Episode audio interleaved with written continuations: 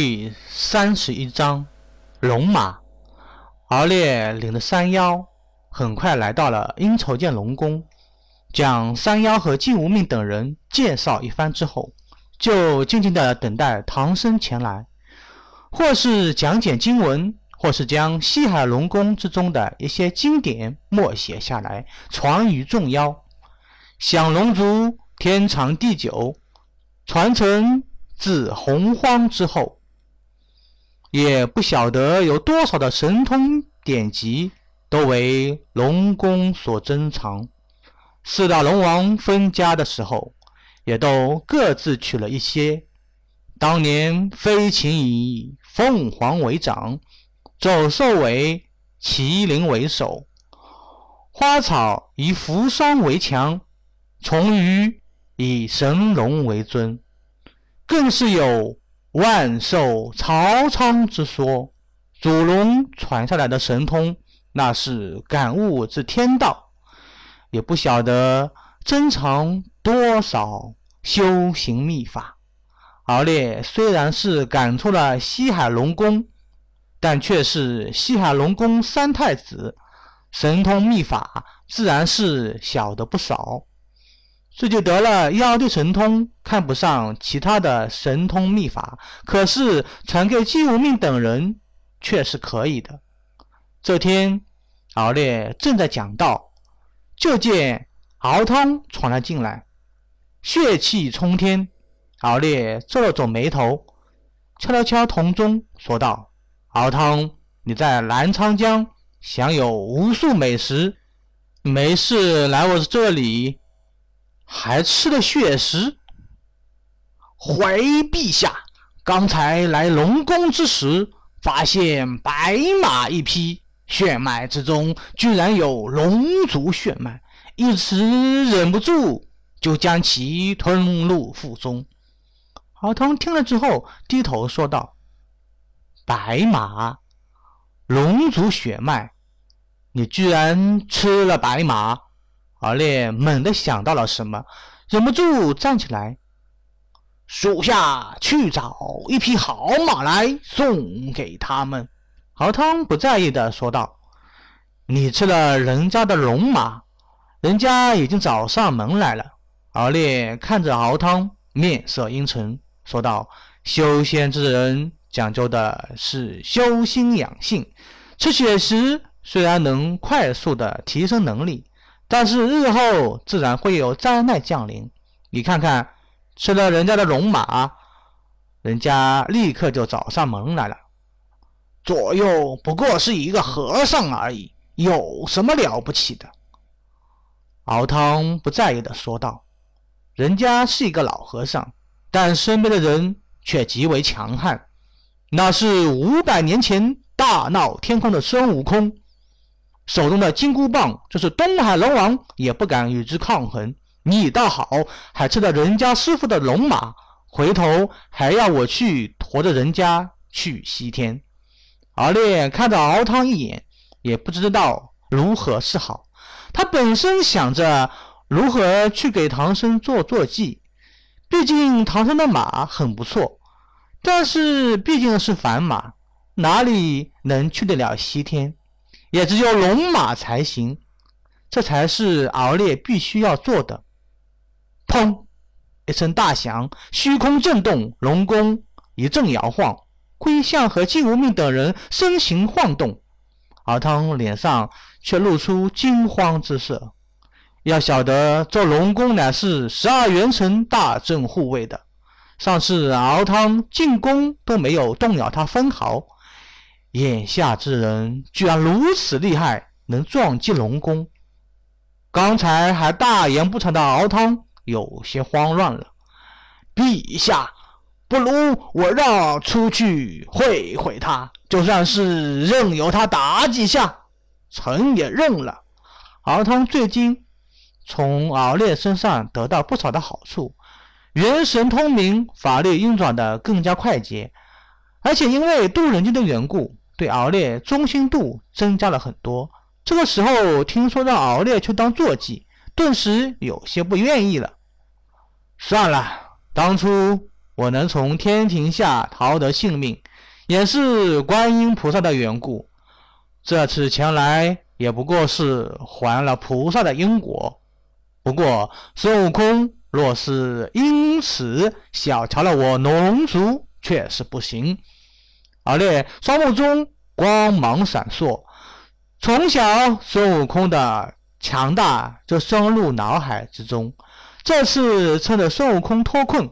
正好与之打斗一番，看看现在的孙悟空到底是什么人物。小泥鳅，快点出来，还老孙的马来！敖烈还没有出水面，就听见头顶上传来一阵暴怒声。只见一道道五彩霞光落入阴愁涧，使得阴愁涧内飞起千丈高的巨浪。也不晓得多少鱼虾子孙被金箍棒所杀了，而烈心中微微有些不满。也只有这如意金箍棒，乃是上古大禹所炼制的定海神针，乃是赤山黄铜所成。虽然是后天之物，却是有无量功德，杀人不占因果。不然，这个孙悟空。不晓得死多少次了。孙悟空，这是阴愁剑，难道闹得还不够吗？敖烈缓缓地现出身形，不满地望着孙悟空说道：“不就是损失一匹马吗？本座亲自化成龙马，驮圣僧西行，如何？你也是得道高人，为何要害我应愁剑鱼虾无数？这些鱼虾……”也是有生命之人，乃我龙族子孙，岂有你如此打杀？五百年的镇压还没有使得你修心养性吗？废话少说，先打了再说。孙悟空睁着血红的双眼，手执金箍棒，也不管三七二十一，刀头就朝敖烈打了过来。还怕了你不成？敖烈也伸出一名无名之火，一手化成一尊太阳，一手执着手持宝剑，缓缓地刺了过去，正中金箍棒之上。好！孙悟空宛若疯魔，手中的金箍棒金光闪烁，敖烈只感觉到一股巨大的力量凭空而生，手中的宝剑都差点握不住了。若是妖帝神通蕴藏着大毁灭，孙悟空不敢硬接，恐怕敖烈手中的宝剑都被击碎了。厉害！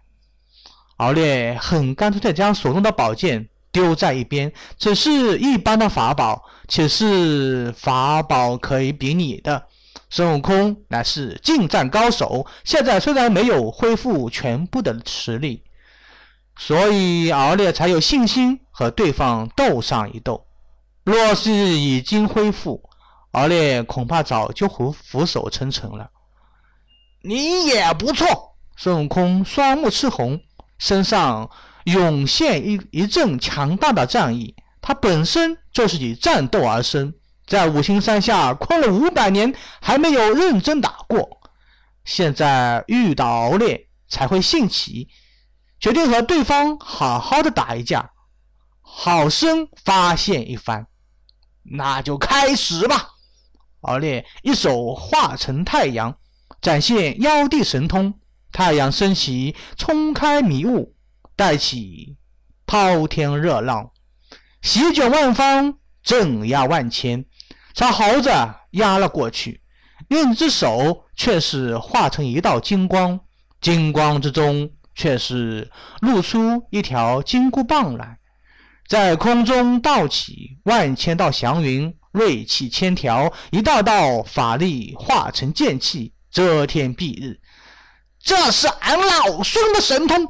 孙悟空刚刚打上了太阳神通，又见面前现出无数根金箍棒来，顿时吓得一声大叫，却不知道敖烈使用。道家九字真言，勉强画出孙悟空的神通，用自身法力推动，固然达不到孙悟空那般熟练程度，但是足够的惊天动地了。借来用用而已。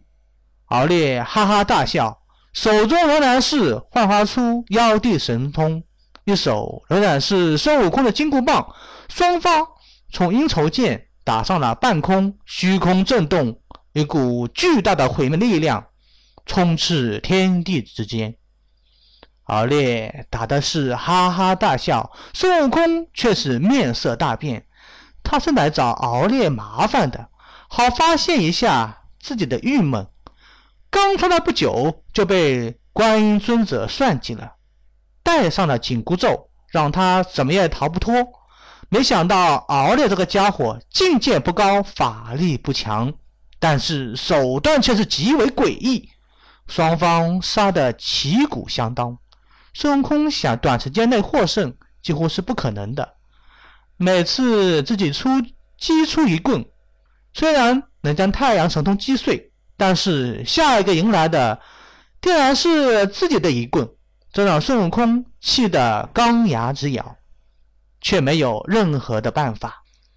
怎么这小子进展这么快？还有他为何能画出孙悟空的神通秘法？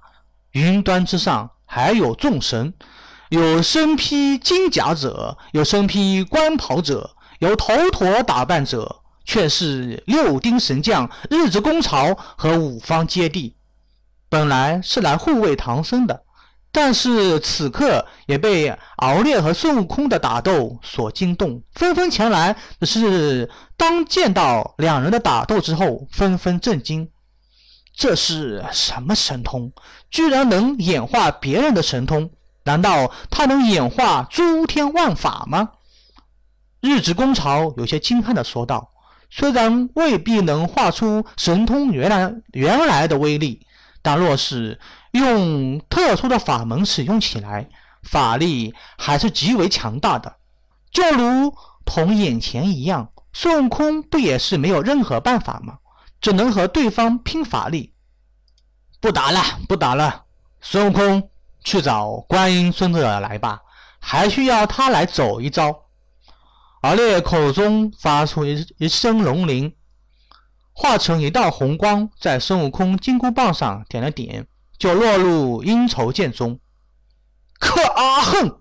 孙悟空口中虽然骂着，脸上却是露出一丝笑容。双方激战，让他神清气爽，一身的怒火也发泄的干干净净了，甚至感觉到自身的法力正在缓缓的恢复。大圣，这孽龙如何？他怎么会这般厉害？迎头接地上前询问道：“人家是西海龙王三太子，可不是什么孽龙。”孙悟空不屑地瞪了对方一声，说道：“也是俺老孙心里不爽快，才去打了一架。你们在这里等好了，护卫老和尚。俺老孙要去趟南海。”请观音菩萨出手，谁让敖烈只认观音菩萨呢？是是，众神听了，心中虽然不满，但也都点头。佛门东进，这是天道所定，顺天而行，功德无量。众神都想从里面得一些功德，当然，这大头当然是如来佛祖和取经等人得了，小头。若是有些也是不错，这降妖除魔也是能得到功德的。敖烈虽然厉害，但是绝对不是众神加上孙悟空的对手。大家一起上，降妖除魔也是能得到功德的。但是这个时候听说敖烈是观音菩萨定下的，众神顿时不再说话了。敖烈回到龙宫之后，召集众妖。说道：“本座即将西行，求取真经。此去大约十几年的时间，尔等安守龙宫，静候本座归来。因筹建龙宫有十二元辰星辰之力加持，星辰之力笼罩，尔等在此修行，修为肯定会精进猛进。但是记住了。”修行之路，首从境界，其次才是法力，最后才是神通。不重境界，就算是法力再高，最后也只是化成烟灰。遵陛下之令。众妖听了之后，心中高兴。与西海龙王相比，佛门才是一个粗壮的大腿。进入佛门之后，才能不用担心别人杀上门来。这些妖怪有的宁愿失去自由，也要成为佛门菩萨看门之物，足见佛门的强大之处和影响之深。敖汤，我阴筹剑龙宫虽然在蛇盘山上。但是蛇盘山仍然是属于两剑山的。本座不在阴筹剑之日，你要占据两剑山，让我龙宫成为两剑山的统治者。等本座归来之日，要看到两剑山成为我敖烈的洞天福地。敖烈扫了敖汤一眼，冷哼哼地说道：“两剑山本身就是上天赐予我敖烈的地盘。”若是不能取之，恐怕就为所其他人所有。两剑山乃是东胜神州和南瞻部洲的要害之所，龙脉聚集，灵气充足。若是经营得道，可以成为万年基业。等本座归来之日，未必不能立下大教，护佑尔等。敖烈双目炯炯有神。望着众妖，众妖看得分明，哪里敢与之对视，纷纷拜伏在地。